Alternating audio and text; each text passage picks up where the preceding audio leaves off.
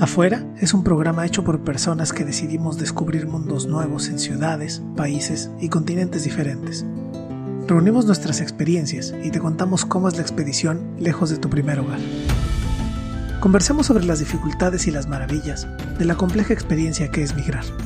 Acompáñanos, estamos afuera. Buenas tardes Ciudad de México, buenas tardes Mérida. Esto es Afuera Podcast, un programa sobre migración donde personas de distintas experiencias contamos cómo nos ha ido en este complejo mundo que es migrar, cambiarte de ciudad, cambiarte de país, de continente, dejar tu familia, dejar tus amigos y empezar en, en lugares nuevos. Yo estoy hoy muy contento porque estamos en una serie de programas especiales donde yo tengo a una invitada y un invitado que les tengo un afecto enorme y no quiero ser yo quien dirija y diga quiénes son. Mejor, lo y la presento. Ella es Mayra. Hola Mayra, ¿cómo estás? ¿Qué onda? Desde a todos, eh, buenas tardes o días em, a la Ciudad de México y también al resto del país. Y también un saludo especial al norte, mi tierra al norte de tu tierra. Yo no quiero decir más cosas más que tu nombre, porque quiero que tú te presentes sola. Quiero que me digas tres cosas, tres cosas que te identifican. O sea, yo, yo conozco algunas cosas de ti, yo podría decir, ella es Mayra, no sé qué, ella hace no sé cuánto y tal, pero no quiero yo ponerte el discurso encima. Quiero que tú digas quién eres según tú misma. Tres cosas así que la gente quieras que sepa. Bueno, eh, soy Mayra Borbón, norteña, lectora, eh, lectora por curiosidad y por oficio también, eh, y soy una mujer del desierto. Ay, qué bonita presentación, me encantó, me encantó, muchas gracias. Por otra parte, tengo a Alejandro. Hola Alejandro, ¿cómo estás? Voy a hacer el mismo ejercicio contigo. No quiero decir más cosa yo, quiero que tú te presentes como como sea que a ti te gustaría que te viera, que te escuchara, no te están viendo, que te escuchara el mundo hoy. Hola, ¿qué tal Mauricio? Muchísimas gracias por la invitación. Saludos a todas, a todos. Em, pues nada, eh, yo creo que tres cosas sobre mí, pues naturalmente sería la literatura. En esa literatura definitivamente tendría que ser sí o sí Cervantes. Y em, yo creo que la tercera cosa que definitivamente puedo hablar horas y horas de Star Wars, de Cervantes y de literatura. Así que... No me digas que eres fan de Star Wars mucho, mucho. No, no se me puede hablar del tema sin que, sin que me ponga violento. Así que sí, sí, sí. Qué maravilla. Quiero que sepas, esto no sé si va a llegar al programa, pero quiero que sepas que el otro co-host del programa es un fan a rabiar hasta el ¿Ah, tuétano de Star Wars. Deberíamos hacer un programa de Star Wars fuera de nuestra ciudad de origen. Pues, ok, tres cosas. Y yo creo que lo que nos convoca hoy, esto me atrevo a ponerlo yo encima porque es la temática del programa y hacia donde quiero que nos imaginemos, ¿no? Aquí en esta reunión. Y somos o fuimos migrantes, ¿no? En algún momento de nuestra vida por distintos motivos. Y entonces, yo creo que, por lo que he conversado con ustedes, me parece que hay unas historias fascinantes que tienen por contar. Fascinantes y tienen unas perspectivas que yo creo que a la gente le pueden servir un montón para conocerlas, para reconocerse y para aprender, para aprender porque migrar, dicho, el dicho lexicalizado ya está un poco vacío de sentido, ¿no? La crisis de la migración en este momento en el mundo es tan tremenda y tan cotidiana y se ve tanto en las noticias que, que es una palabra que está un poco vacía de sentido, pero la experiencia es tremenda, ¿no? Y entonces hay un montón de cosas que decir. Entonces, voy a ir así una y uno. Mayra, cuéntame lo que tú quieras, el highlight de tu experiencia migrante. Yo sé que creo, si, si no quieres empezar por ahí, me dices si lo cortamos, pero yo sé que tú saliste chiquilla de tu ciudad, nación de origen, y pues si quieres, empieza por ahí.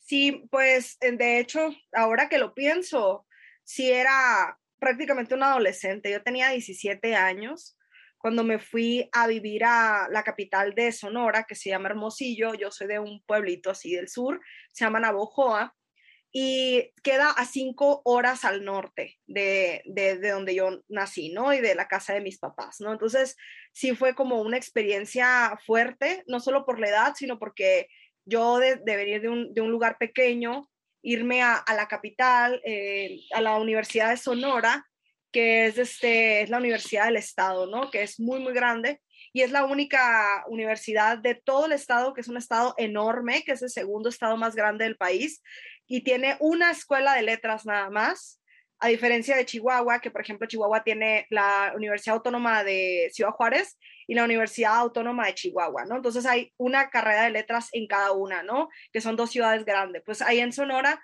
nada más eh, es una carrera de letras en todo el estado, egresamos bien poquitos, entran 40 y me acuerdo que nosotros egresamos cinco, ¿no? A veces que egresaban uno solo, ¿no? Entonces, ahí el tema de, de, la literatura, pues sí es como todo un reto, ¿no? Entonces, yo me fui, me fui, estaba, tenía 17 años, imagínense, ¿no? Eh, fue muy duro emocionalmente y también económicamente, ¿no? Así como, como que yo no sabía, ¿no? Con, con, cuánto dinero se vivía, ¿no? ¿no? sabía más que gastar los fines de semana y entre semana para mis tostitos ahí en el receso de la prepa. Y fue súper duro y bueno, lleno de, de, muchísimos, digamos, eh, muchas crisis que acuérdense también el hecho de, ingresar a una escuela como es una escuela de literatura, eh, también es otro shock, ¿no? O sea, no vas a estudiar una escuela, una, a una carrera, este, no sé, como más común, con más compañeros, ¿no? Es una escuela, era la escuela así como, como más intelectual, ¿no? Ahí en, ahí en Sonora no hay escuela de filosofía, no hay ciencias políticas, ni antropología, entonces eh, eh, era como la, la carrera de humanidades, ¿no? También eso, ¿no? Fue como muy duro, ¿no? También entrar a esa disciplina de estudiar y ahora lo veo, o sea, era una niña prácticamente, ¿no? Fue muy, muy duro. Me acuerdo que yo empecé a, a desarrollar mucha angustia, ¿no? Mucha ansiedad. Mis hermanos eh, también salieron a estudiar a otras ciudades, pero más cerca, enseguida, digamos, ¿no? Ciudad Obregón, que está ahí enseguida. ¿Tú te fuiste sola? Me fui sola, sí, me fui sola, sola, sola. Entonces vivía con otras roomies en una, en una como un departamento que teníamos ahí, entender las reglas, aprender a convivir con, con morras que eran prácticamente desconocidas.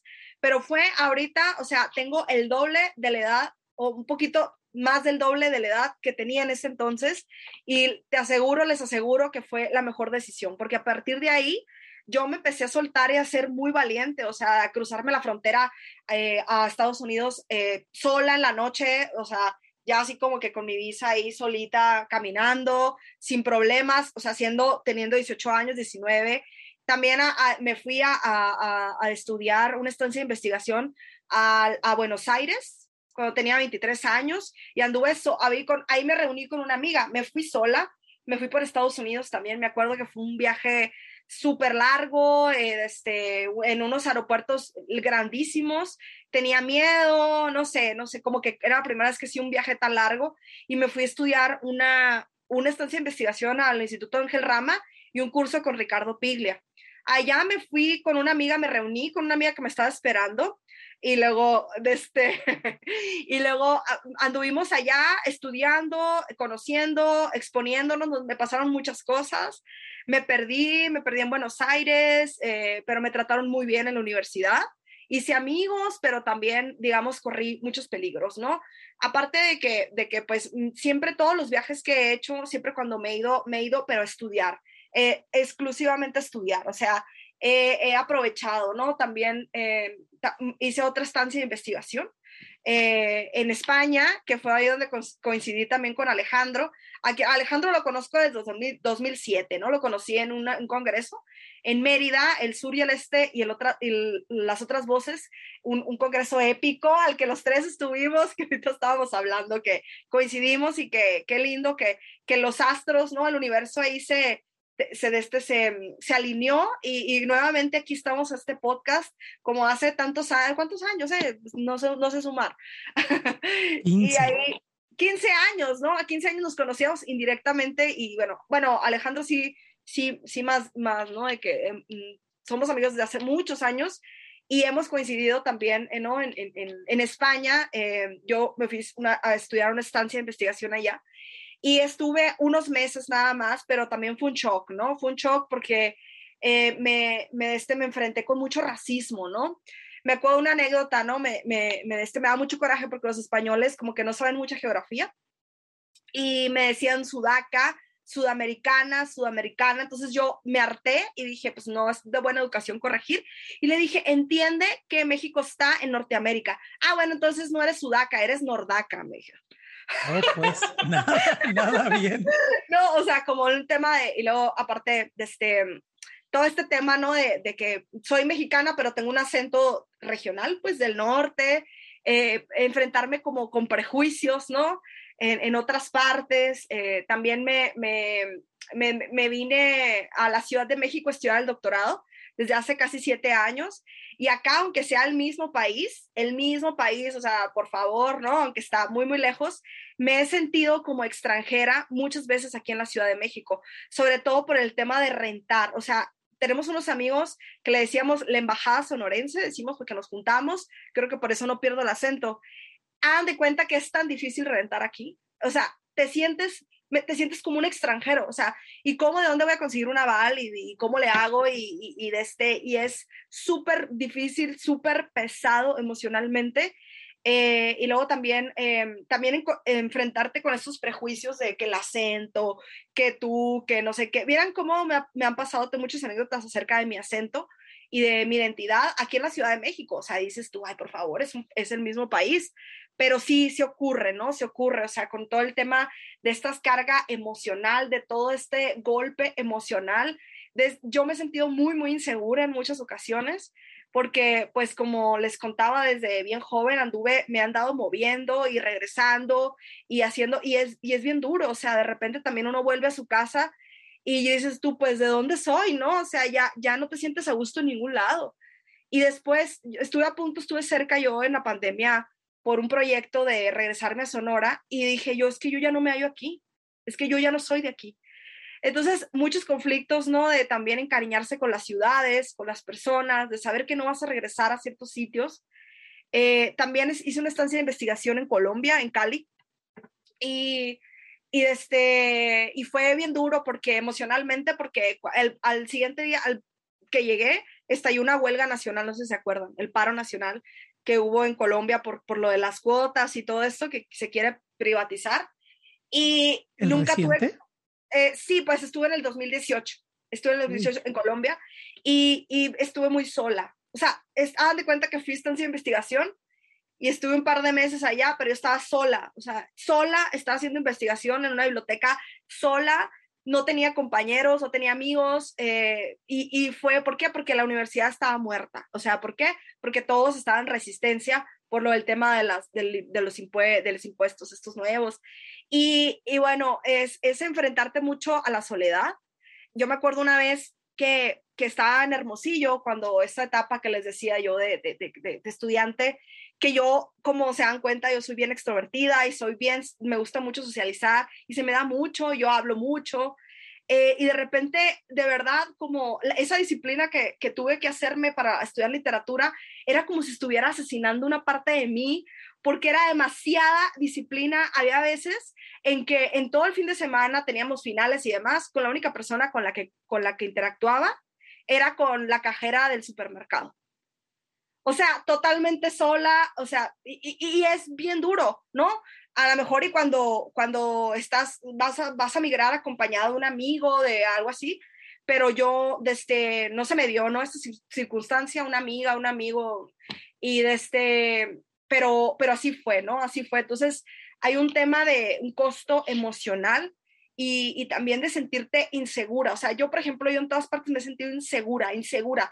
He tenido mucho miedo, recuerden también el tema de género, eh, todos los, los, peligros, o sea, mm, tengo muchas anécdotas en las que afortunadamente yo salí ilesa, pero donde yo en verdad estuve en verdadero peligro. Ahora lo veo y me dan, me dan escalofrío, se los juro. Eh, desde, y, y, sé que, que, desde, que, el, que las diosas me cuidan porque no me pasó nada, pero que si me hubiera pasado algo, me acuerdo una vez de la Patagonia, de un, de un, de un bosque que se llama eh, se, se, escribe Yao Yao, pero se pronuncia Shao Shao. Me acuerdo ahí sí pude haber quedado desaparecida y, me decidió enterar, ¿no? Porque aparte antes no se usaba esto de, no sé, las redes así tanto.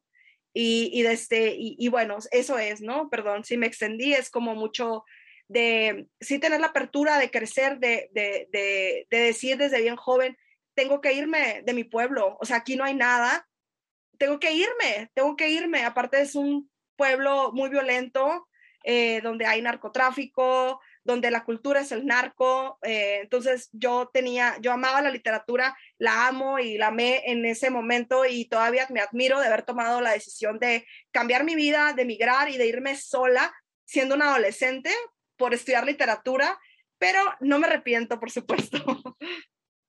A mí también me parece eh, verdaderamente admirable. Yo no sabía que habías pasado por tanto, por tanto rollo y qué difícil seguirte la pista. Qué difícil seguirte la pista. Estados Unidos, Argentina, Colombia y ciudades en México, ¿cuántas habrás visitado? ¿Ocho, diez, doce? eh, conozco muchas ciudades, pero así vivido, vivido no. Vivido. No, nada más acá en la Ciudad de México, en Hermosillo y en Abojoa, pero sí, aparte porque sí soy viajera, ¿no? O sea, me gusta mucho viajar. Y también, eh, desde, también he viajado en otros a otros países, por ejemplo, conozco Bolivia, eh, Perú, también conozco Uruguay, pero porque nada más digamos que así, estás cerca y ahí andas, ¿no? Pero, pero me he dado cuenta de eso, o sea, la constante es que sí, o sea, desde sí corres peligro, corres peligro, eh, siendo joven, eh, siendo mujer también, andando solas. Me acuerdo cuando una, mi mejor amiga y yo nos fuimos a, a, a Machu Picchu a celebrar nuestros 30 años, a, porque nosotros nacimos el mismo día, mi mejor amiga y yo nacimos el mismo día, en el mismo hospital, o sea, en la misma ciudad. Es una cosa, es como mi gemela cósmica, ¿no? Entonces nos fuimos y hace ese, unos dos semanas antes, no sé si se acuerdan, de la campaña Yo viajo sola. ¿No se acuerdan? De las claro. chicas, las chicas, las chicas murieron en la misma las mataron, ruta nos, sí, sí. Perdón, sí, exactamente, las mataron. No nada de que las murieron. Las mataron, ¿no? Las, hay que nombrar lo que es, ¿no? Entonces, nosotros andábamos allá dos semanas después y era la misma ruta, era la ruta Inca, era la ruta, éramos así y, y desde, nos pasaron muchas cosas y es como que te ven y te leen, esta es turista, ¿no? Esta no es de acá y esto es de allá. Y, son cosas que uno también como, como, como migrante, eh, son, son esas experiencias que uno tiene y que se queda, te las quedas, ¿no? Yo muchas cosas que no he contado, pero una vez eh, me, cuando iba a regresar yo a Bogotá de Cali, yo pensé que, que hasta ahí, ¿no? Yo creo que Alejandro también nos tiene una anécdota que de peligro con un taxista, que a ver si nos quieres contar ya, a ver si, porque me dio mucho miedo cuando él me contó esa anécdota y yo, a mí me pasó una anécdota de un, con un taxista, porque el aeropuerto de Cali a... El aeropuerto de Cali, o sea, no está en Cali, ya ven que pasa esto, ¿no? De que los aeropuertos están bien lejos, retirados. Y han de cuenta que me tenía que dejar, ¿no? La persona, y esta persona era de otro país, no era colombiano, que aparte, pues, ¿no? De que estás solo, pues uno desconfía de todos, ¿no? Cuando estás lejos. Y, y él se pasó, se pasó. Ah, me cuenta que se pasó al aeropuerto. Se pasó así. Y yo, eh, perdón, no, no, me vas a dejar al aeropuerto. Y así no me contestaba. Y dije yo, gracias, gracias, vida. Finalmente. Gracias, México, ya. Gracias por todo. Gracias por. Entonces, eh, en realidad, sí, sí es muy, muy complicado. Y yo entiendo que de repente de miedo. De miedo hay que ser muy cautelosos y hay que ser eh, como yo soy súper precavida, yo no saben lo que me cuido y desde niña, desde bien, bien niña, tengo una gran intuición y soy desconfiada, pero muy, como muy asertiva, o sea, soy desconfiada, pero no en, mal, no en mala onda. Y de verdad nunca me he fallado, nunca me he fallado, miren, desde, este, porque como que siento, ¿no? Como que algo no me da, como que he desarrollado mucho este tema de cuidarme, como que, como que activo así rápido lo de el, el, la alarma del peligro porque era o te cuidas tú sola, mijita, o, o a ver, o a ver quién te cuida, porque aquí nadie te va a cuidar, o sea, yo desde los 17 años, yo me fui de mi casa, ¿no? Y pues nunca regresé o nunca he regresado, ¿no? Todavía no sé si voy a regresar, pero bueno, yo a mí me encanta ir con mis papás y, y, es como un tema de, de, también, a propósito del regresar, uno siempre se, se pone a pensar en si va a regresar. Siempre, siempre, siempre, siempre. Si, si ustedes platican con nuestros ahí, nuestros hermanos migrantes, nuestros paisanos que están en Estados Unidos, eh, platiquen con ellos. Yo soy bien, soy muy confianzuda, pero no me pongo en peligro y me encanta, así como que soy antropóloga frustrada.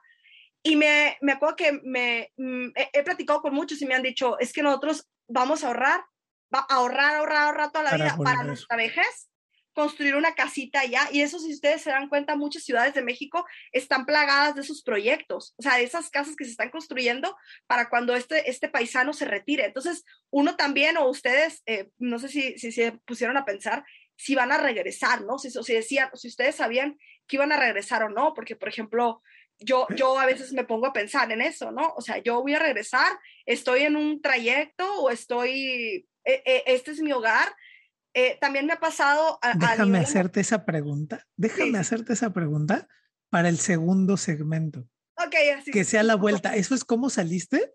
Y déjame preguntarte ahora si vas a regresar después de que Alejandro nos cuente cómo se fue. Alejandro, cuéntanos tú. Esa, fíjate, la experiencia de Mayra es como, uff, la vorágine, le dirían algunos. ¿no? Es vertiginosa y es veloz y tal.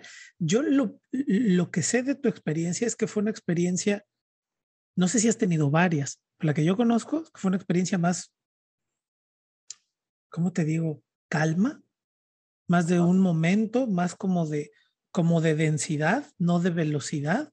¿no? Y, me parece que, que, el contraste podría ser por ahí, pero no sé si me estoy perdiendo alguna parte de la historia. ¿Tú, cuál es tu experiencia como migrante? Sí, no, eh, definitivamente eh, escuchar a Mayra eh, es esa vorágine, ¿no? De, aquí para allá y además que, que, la atraviesa. Yo creo que la migración o cuando migramos siempre nos atraviesa algo personal, ¿no? ella lo decía pues un poco de las circunstancias propias, muchas veces tan violentas del, norte de nuestro país, bueno, de, de todo México, ¿no? Em, y, a mí particularmente es verdad, ¿no? Eso que mencionas, yo migro en 2009, además lo, lo comentábamos previamente, en el contexto de una mini pandemia, em, en la cual, bueno, eh, fui, fui aceptado en una eh, universidad al norte de, de España. Em, y claro, ¿no? Es lo mismo, ¿no? ¿no? No había recursos como para que yo me lo pudiese solventar. Y gracias a una beca, una beca que pues tengo que decir que la verdad, en un inicio eh, no era muy buena, luego a los seis meses mejoró sustancialmente. Y como bien dices, ¿no? Eh, durante cinco años se convirtió como en mi casa sin ser mi casa, ¿no? Porque siempre tenía este sentimiento eh, de que quería como que regresar, como que sabía que en realidad mi lugar era México, como también lo habían mencionado, ¿no? Estaba como que esta duda de si me iba a quedar o no, pero bueno, entiendo que eso lo platicaremos un poquito más adelante. Y aproveché, ¿no? Esos cinco años al, al norte, eh, una ciudad que se llama Pamplona, está en la comunidad de Navarra, un, un reino. Este, últimamente, además, he, estado recordando mucho el, el tema. Eh, tiene unos fueros especiales. Un lugar muy fronterizo, está a 20 kilómetros de la frontera de, de, los Pirineos franceses. De hecho, los puedes ver en un día. Si te subes a una montañita que hay allá, este, los puedes ver, ¿no? puedes ver los Pirineos. Em, y bueno, y directamente a unos metros del País Vasco, según a quien le preguntes, ¿no? Em, un lugar definitivamente bueno atravesado. Mi experiencia fue muy curiosa, primero pues porque yo soy yucateco y como yucateco tú, Mauricio, este, Mayra, por supuesto, y todo quien haya dado, pasado un pie por, por Yucatán sabe que es una tierra en extremo caliente y húmeda. Em, y Navarra es exactamente lo contrario, es una tierra en extremo fría. Para mí lo fue, lo, era, era insoportable. Yo creo que una de las condiciones por las cuales nunca me vi viviendo en Pamplona eh, de manera... ¿Fue por el clima? Sí, sí, yo estaba seguro que no podía vivir en ese clima. Yo estaba segurísimo, sí, sí. Sí, a lo mejor es horrible lo que estoy diciendo, pero yo sabía que jamás, jamás, jamás. Y de hecho, me acuerdo, yo ni siquiera tenía exactamente claridad de dónde está. No sé ni siquiera cómo llegué a Navarra, es rarísimo, porque igual que Mayra, eh, yo nunca me había ido a Europa, yo nunca había salido del... Bueno, había ido a Cuba a un congreso con la doctora Margaret Shrimpton, con, con los de la WADI, este, pero como pollitos, ¿no? Como excursión escolar, ¿no? O sea, nadie se pierda ahí, ¿no? Sí, sí, así de, de uno, dos y tres, ¿no? Y papá y mamá que te firme y todo. Pero yo estaba yendo a otro continente en donde no conocía a nadie, donde no sabía nada, no sabía ni dónde quedaba la universidad, no sabía nada del país, ¿no? O, claro, en ese momento yo no lo sabía. Y, y eso siempre lo cuento, este, cuando aterriza el avión en Madrid, eh, además en diciembre del 2009, yo me acuerdo que en el gusano, el gusano ese que entre el avión y la, la, y Barajas, eh, dije, uy, qué fuerte está el aire acondicionado. No, no era el aire acondicionado. no era el aire acondicionado. Era Madrid. era el clima de, ¿cuánto que había? ¿13 grados centígrados? Mm, ponle que un poco menos había nevado, eh, ponle que estaba como a 8 o 9 grados, estaba, estaba fresquecito, pero Pamplona era peor, era de, entre 0 y 3 grados. O sea, era una cosa que yo decía, no puedo creer que este frío exista. O sea, yo en mi cabeza, además, yo no conocía la nieve.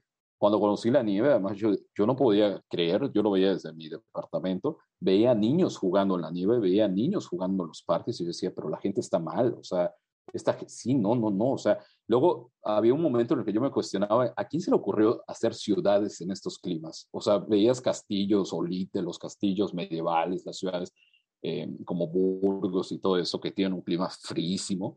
Dices, ¿en qué momentos? Y sobre todo, pues porque España tiene el sur, ¿no? Este, en Andalucía, las costas de Valencia, todo eso. Dices, ¿a quién se le ocurrió hacer una ciudad con este clima? Entonces yo dije, no, yo no puedo. Agarré agarré mi dedo, vi el Google Maps y dije, de este paralelo yo jamás puedo vivir por encima de esta, o sea, de esta latitud, perdón, yo no puedo vivir. O sea, yo sé que no puedo vivir, no es vida para mí, ¿no?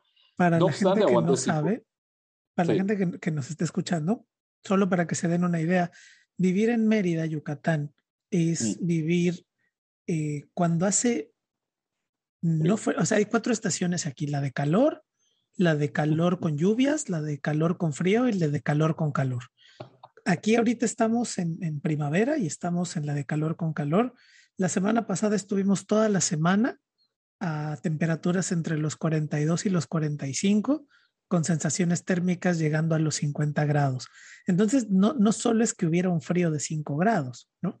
Es la diferencia de que tú te pasaste a vivir un sitio a menos 45 grados de tu primavera. Entiendo que eso atraviesa no solo la piel, ¿no? Atraviesa como las costumbres, ¿será? Las costumbres, el entendimiento del mundo. Sí, no, no, no, definitivamente, ¿no? O sea, para mí, para mí este, se convirtió en un, en un tema de verdad este, eh, terrible porque además tampoco iba preparado con la ropa, ¿no? O sea, ni con las costumbres, como tú dices, la gente, bueno, pues ha vivido en ese clima, sabe, ¿no? Pero yo qué iba a saber, ¿no? Que, que como bien dices, ¿no? La gente que viene a Mérida seguro que también una cosa que me pasaba esto que es tan típico de Yucatán, que hay ventiladores en cada habitación, ¿no? Yo llegaba ahí y con todo el frío buscaba el ventilador y no me daba cuenta que yo me había adaptado tantos años al sonido del ventilador, a tal punto que de verdad me costaba dormir en la noche sin escuchar el ventilador, ¿no? O sea, sí, tonterías este, de ese calibre pero al final yo decía, algo falta, algo falta, claro, el sonido, porque acá puede ser mucho frío a la yucateca, que el frío yucateco son 20 grados, este, pero necesitas el ventilador prendido, ¿no? Em, y pues nada, ¿no? Durante esos cinco años, em, ya poco a poco le fui agarrando amor al tema. Me pasó también algo muy singular ahora que escuchaba a, a Mayra que, que, comentaba, ¿no? Que ella, la experiencia fue un poquito osca, ¿no? Este, con los españoles al vivir en una situación tan fronteriza, a mí me pasaba algo más gracioso, ¿no? Em, que te digo que yo no tenía ni idea de nada de esto hasta que estuve ahí. Y la parte, Pamplona está como dividida en dos, dos Pamplonas, ¿no? La, Pamplona eh, española, digamos, y la, y la Pamplona vasca, ¿no? Y en general, el mexicano era muy bien recibido ahí incluso mejor que el español, entre comillas, lo que para mí era absurdo porque todos eran españoles por igual. Pero eh, a mí alguna vez me tocó ir con un amigo que era de una ciudad de, de La Rioja, que pues, se sentía español, español, eh, a un bar en el cual, este, eh, no, no ni qué partido de fútbol fuimos a ver a un, a un bar por allá, y de repente este, mete, mete un equipo gol, yo digo, pues empiezo a hablar, digo, al final el, el, acento yucateco seguro que nunca se me fue tampoco. Y el, y el que está en Navarra me, me dice, mexicano. Le digo, sí, sí, sí, sí. Y me empieza a decir, es que ustedes los mexicanos contra los españoles, no sé qué. Te invito a una cerveza, me dice. Ah, a todo dar, ¿no?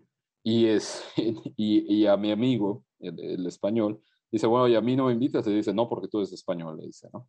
Entonces, a mí como mexicano me trataban muy bien porque también en su, en su idilio independentista veían a los mexicanos como emancipadores de, su patria. En fin, tenían una lectura muy interesante, me fue muy bien, ¿no? a mí me fue de lujo, este, también tienen un carácter frío, y lo que sí también, eh, como Mayra, aproveché a, viajar.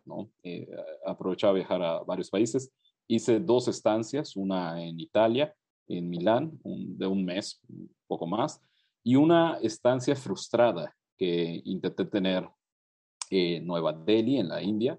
Eh, íbamos para dos meses allá, este, llegué a Nueva Delhi, a la India, pero nos regresamos al cuarto día, me parece. Iba con un español, este, quien pues no, no aguantó eh, ciertas circunstancias ¿no? De, del mal llamado tercer mundo, este, y dijo, no, pues yo me regreso para España, ¿no? La universidad me preguntó, ¿no? Me dijo, ¿te quedas o te regresas, no? Pero, si te quedas, este, si te quedas, te quedas, este, pues tú solo, ¿no?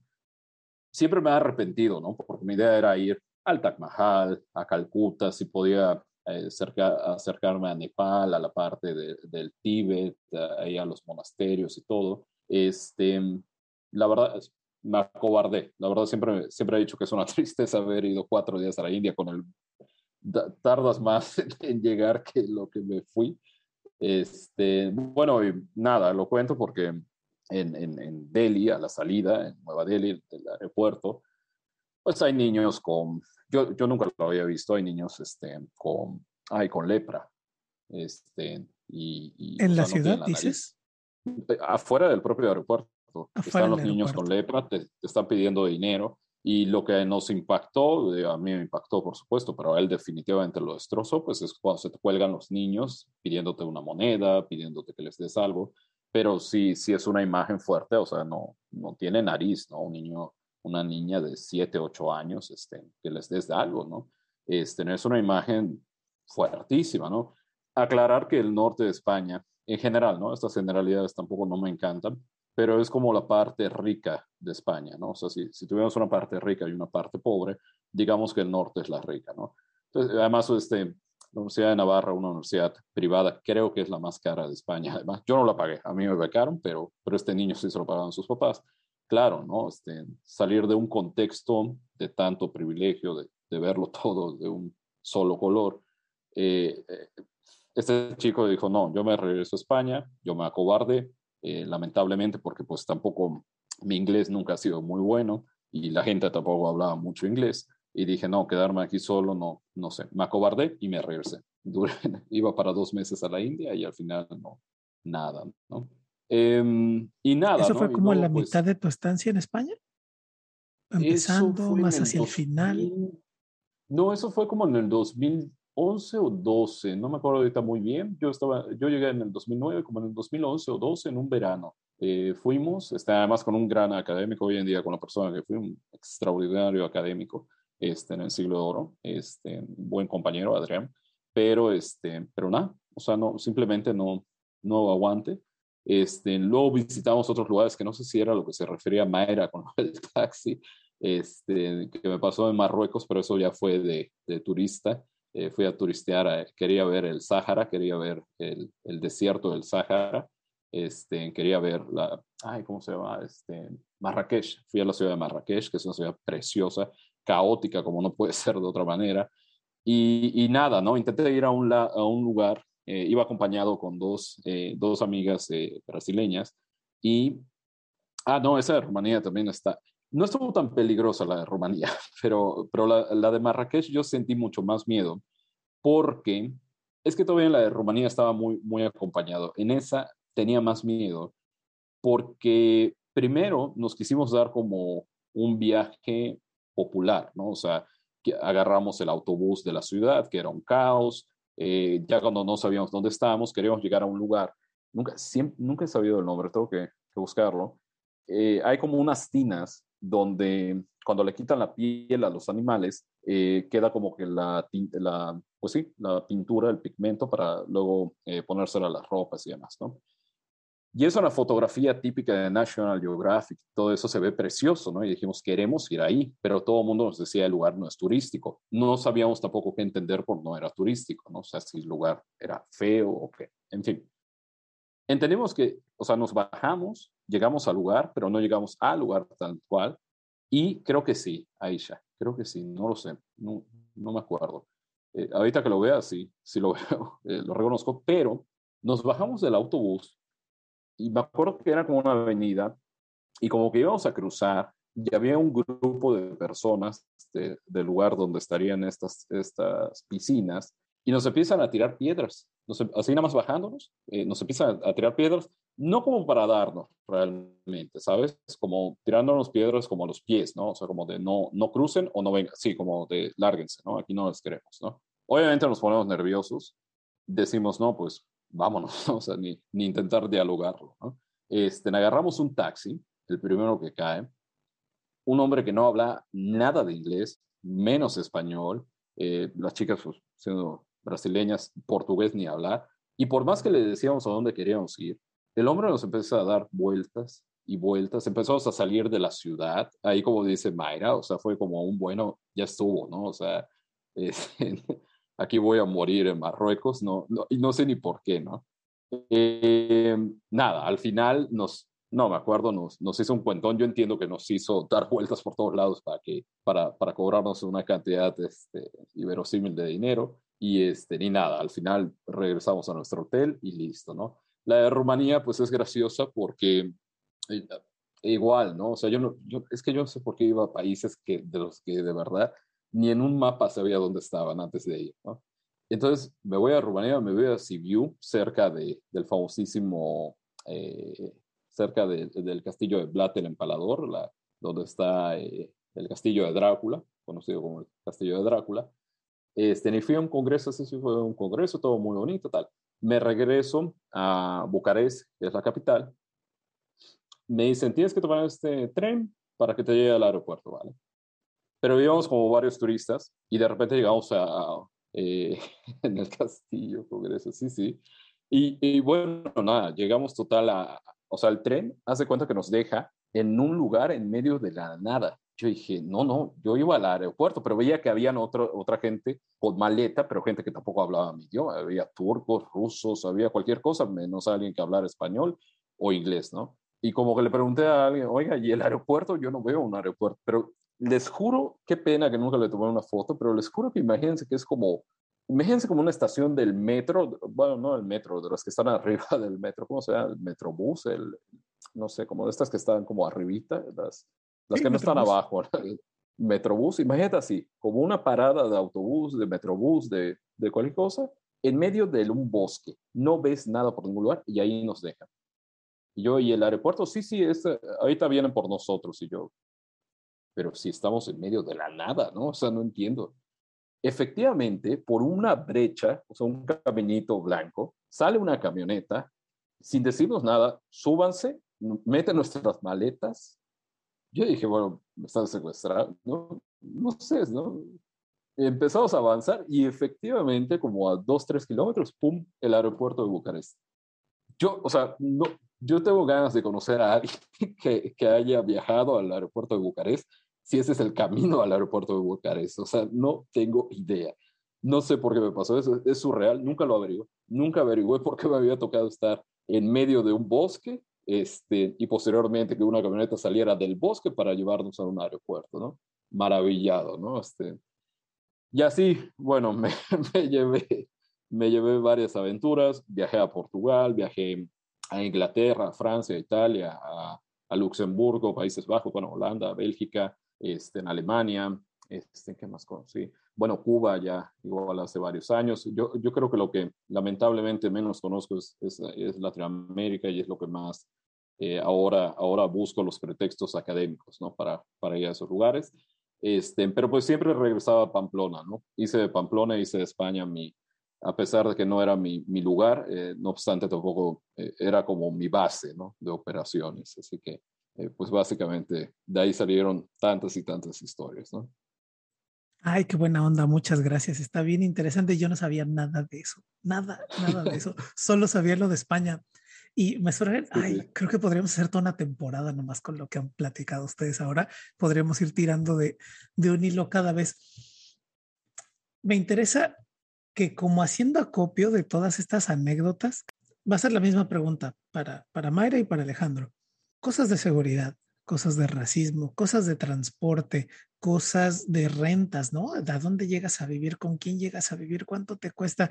O sea, de pronto eso te enseña otra dimensión de ser adulto, ¿no? Y te enseña otra dimensión de soltar tus costumbres y empezar a hacer, entender que hay otras costumbres, ¿no? Y que no son, que es un sistema paralelo, no son excluyentes, tú tienes unas y la gente tiene las suyas y ya está lo del ventilador, ¿no? Que decía, que decía Alejandro, o no lo mencionó, pero dormir en hamaca, ¿no? Dormir en hamaca o dormir en el piso, dependiendo en la cultura donde vayas y cómo son como como elementos que para quien no ha migrado, para quien está a punto de migrar, estas cosas son invisibles. Y entonces mi intención es hacer un poco visible ese conjunto de elementos que hay por acá. Por eso os voy a hacer dos preguntas. Se las adelanto, les adelanto las dos, pero voy a ir una por una. Según ustedes, entre todo este universo tan tremendo de cosas, qué es lo mejor y qué, lo, y qué es lo peor de migrar. Vamos, vamos una a una y uno a uno, ¿no? Mayra, en tu experiencia como migrante, ¿qué es lo peor de migrar? Empiezo por lo peor para que el programa termine como en un tono alto y terminemos hablando de lo mejor, ¿no? Claro, pero, pero ¿qué es lo peor? Lo peor de migrar, según tú. Sí, pues lo que me ha costado, lo que ha sido más costoso a mí, eh, ha sido a, nivel emocional, lo que me ha causado mucho es, es, es, inseguridad, ¿no? O sea, ahorita lo decías, ¿no? De que a dónde llegas, eh, confías en con quién llegas y no. Entonces, me, me llegó a la mente una, una imagen, unas imágenes que hace mucho que no, no pensaba en ellas, que es de cuando llegas al aeropuerto eh, llegas y después dices, ya me tengo que instalar, ¿no? Y, y cómo le haces, ¿no? Y en mi caso, eh, bueno, en el caso de, de, Alejandro también, y, y, pues solos, ¿no? O sea, solos, así como que, ay, no. Me acuerdo de yo hacer un trato desde Madrid eh, para, mm, en una página que no me acuerdo que se llamaba AOL o algo así, no me acuerdo que se, se comparten roomies, una cosa así. Eh, y, hablar por teléfono solo con la persona y después, después decir, desde, este, eh, no, pero era, era un lugar para roomies, no me acuerdo cómo se llamaba, pero que había una sección como para vender, a vender como productos y también compartidas como de paz en room, con roomies. Y, desde, este, y, y después me acuerdo cuando yo llegué a la estación, el, no, llegué a la estación de, de, sí, de autobuses, porque me fui en autobús, porque el departamento donde, donde yo llegaba en Alicante era enseguida de la estación de autobuses, no me fui en el Renfe porque el Renfe estaba bien lejos. Y, y me acuerdo que llegué y estar aterrada, aterrada, así esperando quién iba a ir por mí, ¿no? Eh, igual cuando llegué, cuando me iba a instalar a Cali, eh, cuando me, me, traía paseando el, el, el, el, taxista y diciéndome, no encuentro la dirección, no encuentro la dirección, y yo así de que a dónde me llevas, y luego hay una cosa que se llama ya en Colombia y aquí también, pero allá está muy popularizado, se llama el paseo millonario, no sé si, si han escuchado hablar de él, entonces yo así de que tenía mucho miedo realmente, el paseo millonario, eso también lo aplican acá, que es darte muchas vueltas eh, y desde este, como para que abarque dos días eh, y, y, que tú puedas eh, sacar el, este, el dinero de, de cuentas y algo así, y son como mini secuestros, secuestros express, ¿no? Y no, y, y, una cosa así descarada de que, de que no me encontraba y estaba dando vueltas en el mismo lugar. Y, y bueno, sentí mucho miedo. También cuando me fui, que tenía 17 años, es como llegar a instalarte y tener miedo de no estar seguro en ese sitio. También cuando me vine a la Ciudad de México, cuando me vine a la Ciudad de México también me vine con una persona, con una, eh, una morra que, con la que me entrevisté, así como estamos ustedes eh, y yo en Skype y, era como que me preguntó así como mis, ¿cómo se dice? Como mis costumbres. a de que vienes a estudiar un doctorado y así, entonces ya sí llegué prácticamente sin conocer nada a la Ciudad de México y, y, este, y yo pues soy una, una persona que tiene mucha fe, ¿no? Y yo así que me pongo a orar y a rezar y eso me da mucha fortaleza porque en realidad, mm, sin exagerar, he estado como que me, me, me he arriesgado, pues, porque ya ven que hay muchas estafas, muchos fraudes y, y etc. Entonces yo tenía mucho miedo de, de, no poder, de no, eh, de no contactarme con gente de confianza, de Sonora, de no poder, ¿no? No tener esa posibilidad. Y luego también como, ¿saben qué? A ver, eh, eh, con, con respecto a lo de irte y así, con el tema del dinero también, ¿no? Porque, por ejemplo, yo me vine yo me vine para acá, para Ciudad de México, no sé si me iban a dar la beca de CONACIT, o sea, yo dejé mi trabajo ¿Te viniste sin beca? Yo me vine sin beca, claro, wow. pero, ajá, entonces me aceptaron y yo me vine sin beca. Yo me vine sin beca y me vine a instalar, yo dejé mi trabajo, yo dejé todo arriesgándome también, ¿no? De que eh, eh, eh, y, y, eso lo hice dos veces. Una vez lo hice con mi maestría y otra para el doctorado. es como, no sé si me van a dar la beca, pero me voy, ¿no? Entonces, es esa angustia que se siente de, de qué va a pasar conmigo, ¿no? ¿Qué va a pasar conmigo? Luego también, por ejemplo, cuando uno pues es adulto y que pagas por todas las cuentas, ¿no? Y, de que no te puedes refugiar en la casa de tus padres o en la casa de alguien y dices tú, se me acaba la beca, no tengo, no tengo trabajo, pues voy a dormir abajo un puente o algo así. Entonces es como esas, esas responsabilidades de adultos, pues de adultos, ya sé que son de adultos, pero cuando no vives en tu tierra, cuando vives muy lejos de tu tierra, cuando no tienes una red de apoyo en esa ciudad, esas angustias de adulto se hacen más insoportables. Entonces... Claro, eh, porque significan no solo una angustia particular, sino significan como que se caiga todo el plan. Es, un, ¿no? es, es, una incertidumbre esa, es claro. una incertidumbre. Entonces es como un tema de que por eso, yo creo que por eso soy tan como tan ñoña o tan así de que obsesiva, ¿no? Soy muy obsesiva porque, porque soy muy nerviosa, porque tengo miedo y eso me ha marcado profesionalmente, académicamente, porque es como un tema de, si no le chambeas, mija, o, a ver, a ver cómo le haces, pues, a ver cómo le haces, ¿no? Y, y eso, pero eso me ha forjado, me ha forjado una disciplina y también, eh, voy a decir algo, ¿no? Ya vamos a entrar a, la, ya son las 7.20, ya a, la era astrológica. Yo soy Virgo. yo soy Virgo Buenas noches, yo soy Virgo, con ascendente Hola, en Leo, de ser. Yo soy ascendente en Virgo, entonces yo soy muy obsesiva, ¿no? Es que yo sí me siento muy Virgo, de verdad, me siento totalmente Virgo y muy tierra, y es como que soy bien obsesiva así. Y es como un tema de tenerlo todo planeado. O sea, si yo no sé lo que va a pasar en tres meses, yo me, me descontrolo, ¿no? Ah, eh, eh, no es porque soy adulto, es porque soy Virgo, Mauricio. Es porque soy...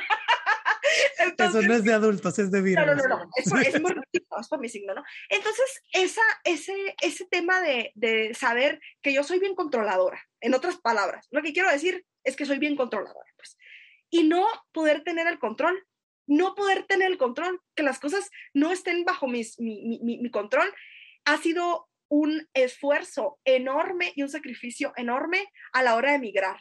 Y me ha hecho tener como ser, mm, tener que ser más valiente de lo que cualquiera hubiera sido, cualquiera, porque tampoco yo no soy de este, una junior ni nada, o sea, mm, eh, mm, no, no soy de, este, de una familia, ¿no? De la high o algo así, eh, mi, yo soy hija de, de, de, este, de, dos personas trabajadoras y todo, pero somos tres hermanos, imagínense todo lo que hicieron mis papás que para que estudiáramos y era como que me la tenía que rifar yo sola y me la he rifado yo sola. ¿Por qué? Pues porque querido, ¿por qué? Porque ahí viene la parte buena, ¿no? Porque ¿qué es lo mejor de emigrar? Que vale la pena crecer, ver, conocer y desde ser valiente. Eso es una aventura que tiene un costo emocional muy, muy, muy duro, muy fuerte, porque te sientes inseguro, pero también tiene unas satisfacciones enormes, que es la experiencia de conocer, de abrirte, y ustedes eh, me entenderán perfectamente, aunque sean Libra los dos, sí, los dos son Libra. me entenderán perfectamente. Los tienes checados ahí con yo una hoja y tienes así horas de nacimiento todo, todo, y todo. todo. Yo sé todo, yo sé todo ustedes. Ah, no, no, no estoy bromeando eh, con eso del INE al caso, no es una casualidad, sino que ustedes me enterán, entenderán que para un humanista, para un literato, para un lector, para un hispanoamericanista o hispanista, no, esto es fundamental. O sea, miren, yo cuando conocí, cuando yo me fui a, muerta de miedo, si ustedes quieren, porque por cierto, cuando me fui a la Argentina, que fue mi primer viaje largo, eh, se, se averió una turbina, me tuve que quedar en, en Houston una noche, eh, pasaron muchas cosas, ¿no? Ahí yo conocí, con, hay un, el aeropuerto George Bush, ese lo conozco, pero todo, lo anduve recorriendo por, por no querer ir a un, a un, al hotel porque tenía miedo de quedarme dormida, bueno, aquí, ¿no? Bueno, pues entonces, eh, toda esa angustia que yo sufrí y cuando yo llegué a San Telmo y dije, ¿cómo creí yo que entendía a Borges sin conocer las calles de Buenos Aires? ¿Sí? Cuando conocí las calles de Buenos Aires, dije, ya entendí a Cortázar, ya entendí a todos esos escritores que son, tienen una literatura así súper urbana, ¿no? Por ejemplo, entonces, en la literatura fantástica, el mismo Ricardo Piglia, desde lo que nos contaba, desde esta experiencia de, de lo fantástico y también, por ejemplo, algo que, que, que fue muy impresionante para mí, mm, descubrir en, hablé, por cierto, platiqué con los veteranos de la Guerra de las Malvinas, eh, mm, que por cierto cumplieron 40 años hace unos días. Eh, platiqué con personas que tenían este, familiares desaparecidos. Eh, descubrí em, de esa forma ya muy viva que Argentina era es un país de la memoria, ¿no? Entonces yo como que estaba muy joven, yo no entendía muy bien qué onda, andaba ahí estudiando otra literatura yo me dedico a la novela histórica, entonces para mí eh, todo este tema del pasado, eh, pues es, muy importante, ¿no? También la, novela histórica de tiempo presente, que es, es la literatura que me gusta, ¿no? La literatura, finisecular. Entonces para mí sí ha sido, ¿no? Desde muy difícil, como una carga emocional terrible. Eh, también, no sé si por mi personalidad, pero era, era bien loco porque yo estaba migrando de una ciudad a la que yo tampoco pertenecía. O sea, yo no soy de Hermosillo, pues yo soy de un pueblito, de un pueblo que se llama Ojoa. Entonces yo, yo estaba, yo estaba em, residiendo en una ciudad y de esa ciudad me empecé a mover y de repente es como que, ¿de dónde soy, no? Y es bien, es bien, es bien duro, ¿no? Como, como les decía, sentirse inseguro, pero les digo algo también, el universo es, es, bien interesante, es, maravilloso, no sé, la vida, la misma vida, la misma gente te va apoyando y hay gente muy buena en todas partes y hay gente que, que se da cuenta que está sola y que la gente te protege y la gente se, se ofrece, o sea, me acuerdo en Cali que, que, este, que hice una amiga que en un lugar donde yo estaba comiendo sola y como que hay un, un tema ahí como de, no sé, como de empatía, ¿no? Y, y, y, de este, y, y te protegen, o sea, también o sea, pasan las dos cosas cuando andas solo, ¿no? Andas migrando y andas solo. Dos cosas. Uno, que, te ven vulnerable y si quieren aprovechar de ti, en todos los sentidos, ¿eh? Y cuando digo todos los sentidos, quiero que, que piensen en todo. Y todo lo contrario, que hay gente que te ve y que te quiere proteger. Yo he, he, viajado y he migrado y he migrado a dos ciudades eh, durante temporadas muy grandes. Viví en Hermosillo 12 años y acá en Ciudad de México tengo casi 7 años gracias también al apoyo de muchas personas, de roomies muy buenos, de amigas muy buenas, de amigos, de profesores, profesores que dicen, ah, esta, esta chica es foránea. Eh, yo me acuerdo que un profesor me ayudó en una mudanza una vez, un profesor de letras. O sea, él ¿A, en mudarte? ¿Así, a, a mudarme. O sea, que llevarlos? o sea, él junto con, con, mis compañeritos, pero en la camioneta al profesor de que el profesor dijo, ella es foránea y yo con mi camioneta, yo tengo una camioneta, todos le ayudamos a Mayra a mudarse de departamento. O sea, Qué buena onda. sí, súper bueno. O sea, cuando era, era una red de apoyo porque cuando, cuando estás así, yo creo que Alejandro también lo ha vivido y tú también. O sea, es como un tema de que, de que todas las cosas se acomodan de una manera como muy linda y, este, y finalmente ese esfuerzo y esa angustia y esa inseguridad que se siente al final eh, eh, cobra sus frutos y yo creo que, no sé si eh, coincida, coincidamos los tres, pero creo que vale la pena y, y, la vida es el camino, pues, no el destino. Eso es la vida, el camino, y en eso estamos. Y estás caminando un montón, qué bonito, qué, qué belleza. Yo no me puedo imaginar el terror. El terror que debe ser una persona que le guste controlar las cosas y estar del tingo al tango como Mayra. O sea, yo que soy nervioso pensando que además sería como una característica que, que tú reconoces como exacerbada en ti, ¿no? Y luego, pues migrar es no tener el control. No, eso, eso es un hueco en el estómago y un hueco en la mente y un hueco en la cultura. Alejandro, ¿cuál es tu terror semejante a ese como al de Mayra, en el que tú digas, ¿qué fue lo peor de migrar o qué, o qué es para ti lo peor de haber salido de tu hogar y estar en, en, otro sitio y siendo ahora sí que el otro, ¿no? Ya, ya, ya, no eres el mismo, ya no eres parte de la mismidad del conjunto de lo social, ahora eres el otro. ¿Qué fue lo peor de eso? Em, mira, yo creo que aquí la singularidad igual. Eh, bueno, tampoco no siempre he vivido en Mérida, ¿no, Esther? Irónicamente, soy, soy yucateco de nacimiento y tardío, porque mi infancia la, la viví en el puerto de Veracruz y posteriormente mi, mi primera juventud en Cancún y ya, ya una adolescencia tardía en Yucatán. Entonces también yo era, yo era un, yucateco que, que, le, que, le, que cuando llegué acá a los 17 años me decían, pero tú tienes este, el acento, acento de Watch, ¿no? Este, que es eh, de Ciudad de México, ¿no? Chilango, ¿no? Em, sin embargo, tú lo sabrás, eh, Mauricio, o bueno, al menos la, la, fama le precede a la ciudad de Mérida por ser una ciudad muy tranquila, ¿no? Una ciudad, este, eh, pues digamos, a comparada con el resto del país. Y me fui a un país, España en particular, en el cual no hay problemas de violencia o de inseguridad, aunque sí había terrorismo. Eh, el grupo vasco ETA, de hecho, un año antes había puesto un carro bomba en la Universidad de Navarra, ¿no? en el estacionamiento que, que yo atravesaba todas las mañanas. Entonces, sí, era como, era como de, bueno, no, no, no hay como el peligro de un secuestro o el peligro de, de digamos, de que, eh, no sé, te asalten, de, de, de, un tiroteo, o sea, pero pues sí, el de una, un atentado del grupo vasco ETA, ¿no? Y de hecho, irónicamente, durante los, los años que viví en España, eh, se desmovilizó, ¿no? Este, el famosísimo grupo ETA, ¿no? Unos años antes, en 2003, 2004, creo, 5 a lo mejor, el famosísimo eh, y lamentable eh, atentado que hizo Al Qaeda, ¿no? En la puerta de Atocha también, este, que fue terrible. Entonces, lo peor, lo peor yo creo que fue tal vez como que salir de todas esas, em, digamos como que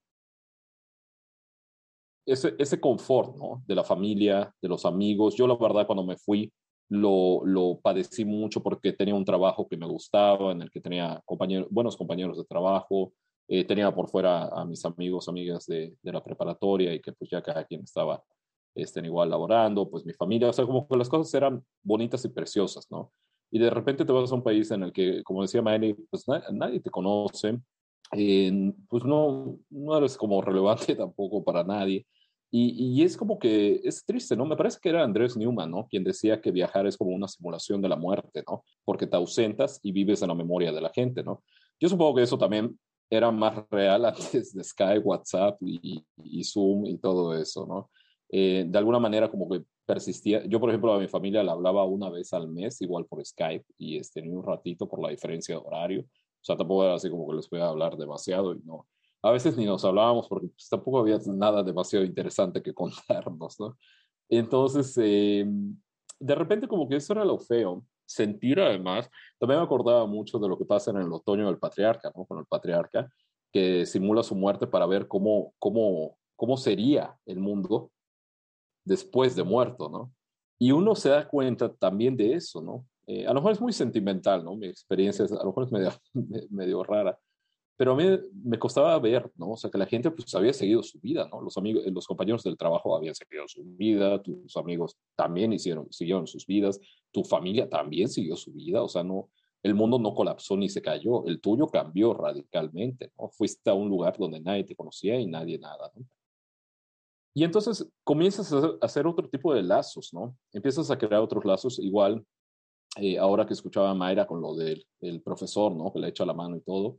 Yo me acuerdo que de verdad, yo tuve y tengo hasta la fecha dos grandes amigos y que siempre, eh, yo creo que siempre nos, nos vamos a querer. Tres grandes amigos, ¿no? Eh, un francés, Luc Capic, este, Julio, este, el de La Rioja, al que le negaron la cerveza en, en el bar, y este, y, Juan Sesma, ¿no? Y digo grandes amigos porque tuvieron una cosa bien rara que fue invitarme a las casas con sus papás, ¿no? En, en, Navidades o así como que en fechas clave.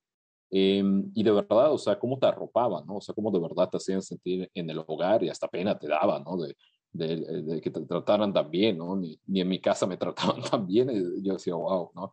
Eh, particularmente con Julio, ¿no? En La Rioja, el abuelo, este, se fue una entusiasmada conmigo, preguntaba, este, eh, ¿cuándo vuelve Alejandro, ¿no? Este, cuando iba un señor, un, un, un este, tenía unos viñeros, por supuesto, y este, pero él toda la vida campesino, y cada vez que, que, yo iba, no sé por qué tenía la idea de que yo bebía tequila, ¿no? Me imagino que por el imaginario del mexicano, ¿no? Este, pues sacaba el, un señor como de ochenta y pico de años y sacaba el tequila y dice, vamos a beber tequila, ¿no? O sea, él y yo, ¿no? O sea, como a matarnos, ¿no? Y hasta que se acabe la botella. Y hasta que se acabe no te paras, ¿no? O sea, y, y entonces yo creo que esas fueron las cosas bonitas, ¿no? Eh, que creaste como unos lazos que irónicamente son no sé si, si me voy a medio, medio, medio hilar dos cosas distintas, porque al final cuando yo regresé a Mérida, pues sí, los amigos y, la gente que yo había conocido y todo y que consideraba grandes amigas y amigos, pues aquí seguían, pero habían hecho sus vidas también, ¿no? A lo mejor ya yo me había quedado también como en una etapa a lo mejor muy estudiantil todavía, ¿no? Mientras ellos seguían trabajando y habían hecho ya sus vidas, eh, algunos habían casado inclusive, ¿no? Este, habían hecho como una vida más, más este, seria y asentada.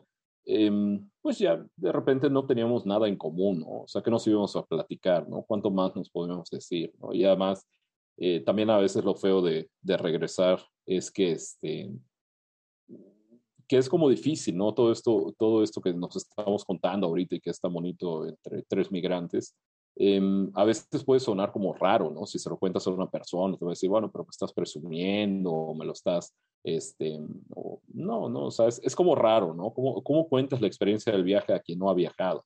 Gente que no ha salido, ¿no? De sus casas, de su, de su estado, ¿no? En años, este, en todas sus vidas. ¿Cómo suena me fui a vivir a Italia o me fui de paseo a Italia? ¿Cómo suena en el imaginario versus cómo fue, ¿no? Estuve en Rumania, ¿no? versus la experiencia del taxi y el peligro. Y no, me fui a Argentina versus estar abandonado en el mundo en la Patagonia, literalmente en la Patagonia, ¿no? Sí, sí.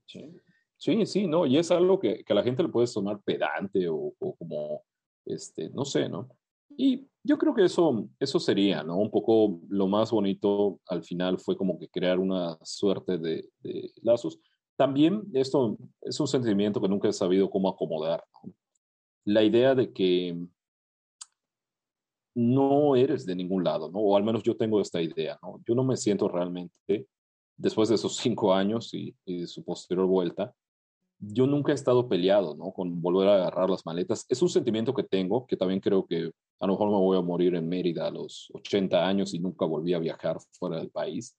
Pero en mi imaginario está que cualquier día agarro las maletas y me vuelvo a ir, ¿no? O sea, yo me fui con dos maletas a España este, y, y, siento que como que el mundo, ¿no? De repente no, eh, claro, es un sentimiento ya digo, ¿no? Un poquito de ficción porque, porque sí, ¿no? Tiene sus, sus, sus, problemas, pero de repente ya no, no me he vuelto a sentir, ¿no? Obligado a estar en ningún lado, ¿no? Nunca, me, eh, nunca le he tenido miedo, ¿no? Otra vez a, a, a, decir, este, oye, no, no sé ni a dónde voy, que de verdad, lo de Rumanía no sabía ni qué idioma hablaban los rumanos, no tenía ni idea. O sea, no, ya cuando estás ahí medio sabes que, de qué va el tema, pero muchas cosas, ¿no? A las que uno le tendría, como bien dices, miedo. Yo, yo soy igual, este, como diría Mayra, este, somos libras, supongo yo que es una cosa de dos libras.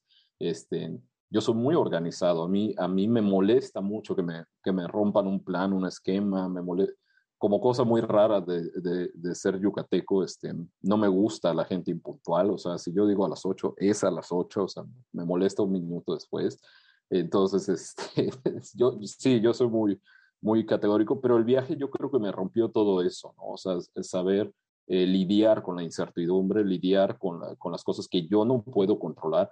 Qué gracioso, igual lo que comentaba Mayra, este, a mí me falló un, un avión, pero de Miami a Madrid, eh, la turbina, ¿no? Igual falla y, este, y yo ya no me quería volver a subir, nos regresaron a Miami, yo ya no me quería volver a subir, pero el cambio costaba dinero, ¿no? Y yo no tenía dinero para pagar ni la noche hotel en Miami, ni, ni, lo que costaba. pues te subes con todo el miedo y, con, y diciendo, bueno, pues ya, si caigo en medio del... Hay, hay experiencias, ¿no? Que te acercan mucho a la muerte de una u otra manera y, y esos miedos como que aprendes a lidiar con esa incertidumbre, te preguntas también, ¿por qué estoy haciendo esto? O sea, ¿Por qué me estoy subiendo a un avión con una turbina que a saber si no me va... De verdad, sí necesito ese doctorado, sí, sí es así como que hay tanta gente que no hace ni una maestría ni un doctorado y está feliz y está viva y yo aquí este, jugando, o sea, sí lo necesito. Este, yo me acuerdo que el primer mes eh, que hice en España, para entrar a, España, en ese momento, como no, no tenía la, tenía una visa de turista, me parece, pero vencía en tantos meses, y luego tenía que, eh, pues como la de residente, ¿no? Una cosa, un trámite burocrático, ¿no? Pero la manera en la que yo tenía que entrar te obligaba a que tuvieses el boleto, naturalmente, de entrada y el de salida. O sea, lo tenías que tener comprado. Ibas a perder el segundo, el de vuelta lo ibas a perder. Durante todo el primer mes, en mi imaginación estaba de que si me dicen que algo no funciona o que algo no está bien o algo no me gusta, me regreso. Me regreso a México. O sea, adiós a la idea del doctorado, adiós a la idea del máster, adiós a, todo este rollo. Durante un mes viví con la fantasía de que ese boleto, con esa paz mental, ese consuelo que yo me daba de, bueno, hace mucho frío, esto no me gusta, la comida, aquí no venden tortillas, este, o sea, cosas, este, eh, la comida mexicana está en el área de cosas caras y raras y exóticas en los supermercados, este, en fin, ¿no? Y ya después, de verdad, después de ese mes, cuando, pum, este, me cayó como el 20, ¿no? Dije, no, ya estoy aquí encerrado en esta, porque tampoco tenía un vuelo, no tenía el dinero para pagarme un vuelo de, de vuelta a México. Y entonces se convirtió, como decía Mayra, ¿no? Este, no, no dependiendo económicamente eh, de mi familia, eh, se convirtió en una terrible realidad. Aunque yo me hubiese querido regresar, no había ningún medio no había dinero para Estabas encerrado allá por dinero. Estaba encerrado. Qué terror. No había nada, nada que yo pudiese hacer. Nada. Ni familia que me hubiese podido decir, oye, te mandamos para que regreses. Nadie lo iba a hacer. Y yo no tenía ninguna condición económica para regresar tampoco. Entonces dije, ya está. O sea, hago esto y lo tengo que hacer bien eh, o lo tengo que hacer porque también voy a vivir de esta beca y si no cumplo con, con lo que he prometido que tengo que hacer, este, no va a haber dinero y qué hago, ¿no? O sea, una situación en la que yo me puse, en la cual me obligué a estar ahí, en la que me obligué a estudiar, a hacer mi tesis, a, trabajar, a todo, este, aparentemente incluso contra mi primera voluntad o mi primera pulsión, que era no querer estar ahí, no tener que pasar esas incomodidades, ese frío y demás, ¿no? Creo que, que eso también, insisto, al final forjó mucho mi carácter y creo que la parte buena es esa, ¿no? Sentir que ahora nada es una condición, o sea, no, no está nadie condicionado a estar en ningún lado y que al final, eh, pues eso, ¿no? Este, se abren muchas puertas, se cierran otras, pero es, es bellísimo, ¿no? La, la, experiencia es fuerte, no es una experiencia, yo siento que, que podría recomendarla a todo el mundo, decirle, sí, dale, ¿no? Este, yo creo ahora con los alumnos en la, en la licenciatura, yo, yo les digo, ¿no? O sea, y, y cómo llevas el frío, cómo llevas el calor, ¿no? Y cómo llevas este, y tus papás te pueden, te pueden echar la mano en caso de que algo salga mal. O sea, son cosas que a mí me hubiese gustado saber, pero tal vez si las sabía tampoco hubiese viajado, ¿no? Entonces, este, a saber, ¿no? Creo que, que fue bueno eh, lanzarme y ver qué pasó. Hombre, yo me quedaba aquí 10 horas, pero el programa de durar algún tiempo determinado, ¿no? Para, para ir cerrando así alguna cosa, tengo una pregunta más.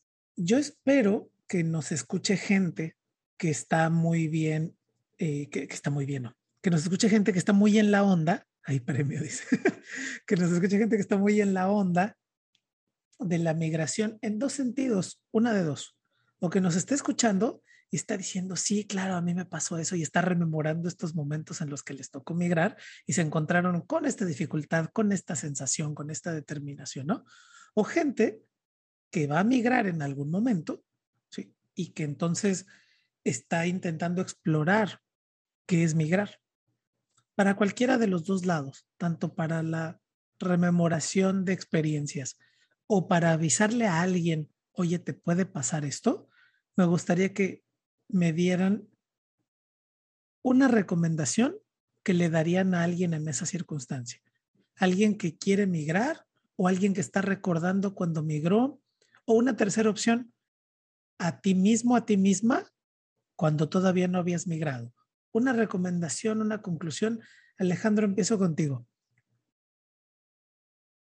Eh, me metes en problemas porque yo quería escuchar a, a, Mayra para pensar en mi, en mi, respuesta, pero la voy a improvisar. Este, yo creo que un consejo tendría que versar sobre el sentido común, pero, pero es algo que se forma en el mejor de los casos, ¿no? Y, y no siempre, ¿no? Yo creo que el único consejo que se me ocurre ahora mismo es buscar y tener claro por qué estás haciendo lo que estás haciendo, ¿no? Si en algún momento te titubea, si en algún momento dices, no, esto, y creo que sería una generalidad, ¿no? Escuchando a Mayra, sí pensaba mucho, ¿no? En el tema, a lo mejor es muy material decirlo, pero en el tema del trabajo, ¿no? Yo creo que, yo creo que de repente el trabajo lo solemos asociar con el bienestar también, o, o eso debería implicar en todo caso. Eh, y, creo yo que la condición de la migración debería ser, escuchándote Mauricio, y, una cosa por la que además eh, yo pienso que Mérida sí se ha enriquecido con la migración que hemos tenido en estos últimos años, es justamente que la búsqueda de la paz, ¿no? Que es algo muy elevado, que es algo muy deseable, y que evidentemente habla, ¿no? Del propio espíritu de quien busca la cosa, ¿no? Eh, al final buscar esa paz, buscar esa tranquilidad, buscar un lugar donde eh, crecer, florecer, etcétera, de repente implicaría ¿no? Un, buen motivo. Total, yo creo que el único consejo que se me ocurre eh, es justamente hablar o pensar en esa claridad de, de, qué es lo que queremos hacer. ¿no? Creo, yo sí creo, soy una persona que crea absolutamente la soledad y creo que la soledad nos, nos dice muchas, muchas, muchísimas cosas y entre ellas qué, qué, qué nos falta o qué nos sobra, ¿no? Em, o si estamos bien también. Y, creo que al final migrar es una forma de ver otras cosas, otras experiencias. También a veces para mí el mundo creo que es una mala lectura de mi parte. Em, el mundo también se simplificó más. O sea, yo no, yo no veo tanta diferencia entre un yucateco y un navarro en, en, en carácter. O sea, el clima, el idioma, las cosas, pero, pero en el fondo termino diciendo, bueno, este sentimiento nacionalista es como el, el sentimiento del yucateco, ¿no? De la hermana república de Yucatán, o, o, cosas así, ¿no? O sea, o el trato que le dan, ¿no? Los, los navarros, ¿no? A los extranjeros, pues es como la que le da el yucateco al, al campechano o al chilango, ¿no? Entonces, este, este, como que terminé diciendo, bueno, pues el mundo tampoco es tan grande, ¿no? Sí y no, ¿no? Este, todo tiene, para sorpresa y no nuestra, Occidente creo que es, es muy pequeño, Occidente, ¿no? Ya lo otro sí, sí me parece otro universo, ¿no? Entonces, este, nada, ¿no? Yo creo que quería por ese, por ese tema, por esa parte. Creo que la migración siempre debe estar muy enlazada a nuestros objetivos y con toda certeza pienso eh, a que tengamos claro, ¿no? De qué, qué, qué perseguimos con esa migración. ¿no? Y qué difícil es forjarse ese objetivo pronto, ¿no? Digamos, hay gente que tiene mucha fortuna, como, no es fortuna, creo que es un asunto de carácter, un asunto de familia, un asunto de sociedad y un poquito de fortuna. ¿no? Hay gente muy determinada, ¿no? Muy determinada que sabe en un momento lo que quiere y ¡pa! con todo. Con todo se lanza y hasta que no lo obtiene y si se aleja, pues lo persigue más pronto y si lo obtiene, lo agarra fuerte y no, y no lo suelta, ¿no? También hay mucha gente, habemos mucha gente que no la tenemos tan clara, ¿no? Y entonces de pronto, si migrar sin esa claridad, sí puede causar ahí un conjunto como de, de sorpresas, ¿no? De sorpresas. Entonces, este sí, ¿no? Súper, súper. Mayra, ¿tú qué recomendación, consejo, reflexión, conclusión le darías a quienes nos escuchan? Yo creo que cuando se tiene la necesidad de, moverse, de emigrar, eh, es un llamado, ¿no? Un llamado o una insatisfacción que surge desde dentro. habría que saber, siguiéndolo un, poco un poco también a, lo que ustedes acaban de decir, ¿no? Saber por qué, ¿no? Y me acuerdo mucho de esta máxima de Delfos de conócete a ti mismo, ¿no? Eh, no vaya a ser que quieras huir de algo y te lleves contigo, ¿no? Entonces, eh, de repente también, en, eh, acuérdense que estamos viviendo tiempos del narcisismo espiritual y todas esas cosas, o de cuando quieres escapar de una realidad, moviéndote de un espacio, de una ciudad, escapando, eso es una circunstancia común pero resulta que te llevas a tus fantasmas, ¿no? Y te llevas tus problemas. Entonces, eh, yo lo que diría es que para averiguar lo contrario hay que hacerlo eh, y que no tengan miedo. Les diría a, quien, a quien quiere migrar que se conozca mucho a sí mismo antes, porque la soledad y la incertidumbre pueden ser muy duras, pero que vale la pena hacerlo vale la pena vivir esa experiencia para perderse, para encontrarse. Entonces, mi, consejo sería que se atrevieran, que no tuvieran miedo y que lo planearan bien, que lo planearan bien, que no sea esto de emigrar o, irse, no sea huir, nunca huir, sino un plan para disfrutarlo y para vivir este, este trayecto que es la vida y también conocer otras realidades, otros países si se puede, otras ciudades y también que nuestro círculo de amistades eh, crezca, conocer a personas distintas. Entonces, a mí eso es lo que me ha dejado mucho de satisfacción, ¿no? Conocer a personas de distintos sitios mm, y que, y no sé, como quitarnos de, prejuicios, ¿no? Así como muchas personas que, me han conocido a mí como norteña, porque yo sé que hay muchos prejuicios ahorita con los norteños y que mm, saben que no es verdad, ¿no? Eh, así, así, esa es la experiencia que podemos tener cada vez que conozcamos a alguien de distinto sitio. Entonces, eh, pues nada, ser muy abiertos, dejar prejuicios atrás, no huir y no tener miedo. Esos serían mis consejos. Déjame hacerte una, una segunda pregunta esa me encanta, pues refleja mucho la plática que hemos tenido, pero quiero extender un hilo más que Alejandro y yo no, no cubrimos, no cubrimos, y me interesa tu recomendación para mujeres migrantes que quieren salir a pasear, me interesa la dimensión de género. ¿Tienes alguna recomendación para las chicas que quieren migrar y salir de su país desde, mira, al menos por idioma, sé que este programa puede llegar a cualquier sitio de, América y a lo mejor España, ¿no? Y seguro llegará a algunos otros sitios, es posible, eh, pero digamos, el, e, número de hablantes, solo me lo estoy imaginando un número de hablantes, ah. es posible que llegue más a gente de América. Entonces, como mujer americana, como mujer de, este continente, esta región, algún, ¿alguna recomendación en, la dimensión de género que, que te animes a dar?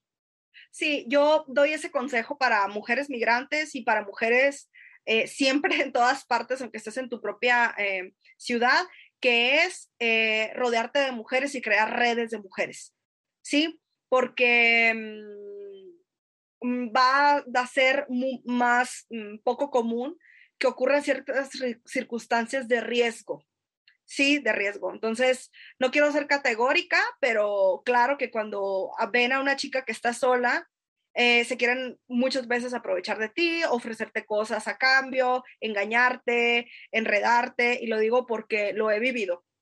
Lo he vivido. Entonces, eh, hay, hay lugares, o sea, por ejemplo, ahorita con las redes sociales, muchos, muchos, eh, muchas facilidades para hacer redes de mujeres hay grupos, hay grupos y desde este, yo, a mí me encanta, porque yo me asumo como feminista y me encanta así la sororidad que, que, tenemos y, y, cómo nos apoyamos y yo he sido testigo. Eh, también estuve en, en, el Parlamento de Mujeres, donde fue un lugar donde se, donde se acercaban muchas personas a pedirnos ayuda y yo misma nunca me había, digamos, invertido a lo mejor y tantos mm, tiempo eh, para crear redes y lo aprendí. Entonces, ahorita con el feminismo, afortunadamente en esta, en esta fase en la que estamos, eh, hay muchos sitios, por ejemplo, eh, en redes sociales como Facebook, donde se pueda, hay, grupos de mujeres para cuidarse y hay, hay teléfonos y hay, de hecho, aquí en Ciudad de México, hay sitios donde solo pueden entrar mujeres, donde solo se pueden hospedar mujeres e incluso hay unos bares donde solo pueden entrar eh, solo mujeres. Entonces, nosotras nos sentimos muy, muy seguras entre nosotras eh, y, y esa es mi recomendación, mi recomendación y de que siempre em, hagan caso a su intuición. Nosotros, eh, acuérdense, ¿no? Como los animales que, que somos, estos animales, estamos, tenemos como estos mecanismos de alerta. Entonces, mm, desde estar muy atentas y, y, creer mucho en ti, en lo que estás sintiendo. Eh, mucho, mucho, mucho. Entonces, eh, lo digo porque de verdad, afortunadamente, desde, a pesar de que yo he estado en riesgo, em, pues mm, no me ha ocurrido algo eh, tan terrible, me han pasado cosas, ¿no? Pero siempre rodeada de mujeres, mm, no sé, te sientes muy, muy protegida. Entonces, eso, eso, mujeres y parejas también puede ser, ¿no? Puede ser también. Entonces, eso es lo que yo les recomiendo. Ay, muchas gracias. Entonces, redes de mujeres, busquen, hay un montón de lugares donde hacer esas redes.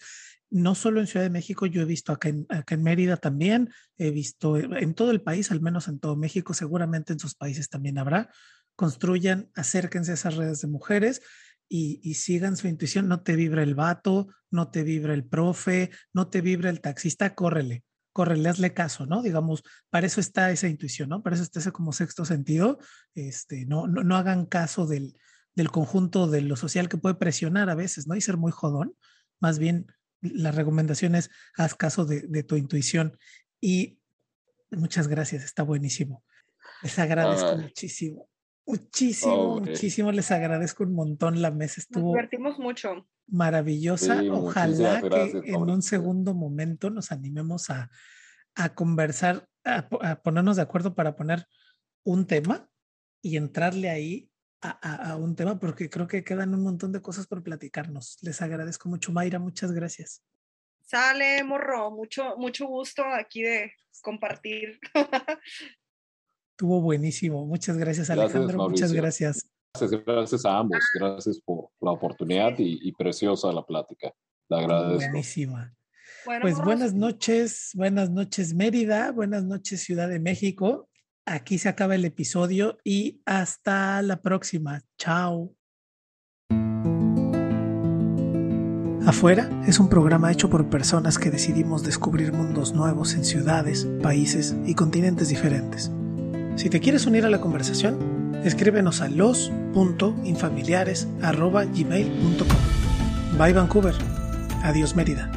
Chao Turín.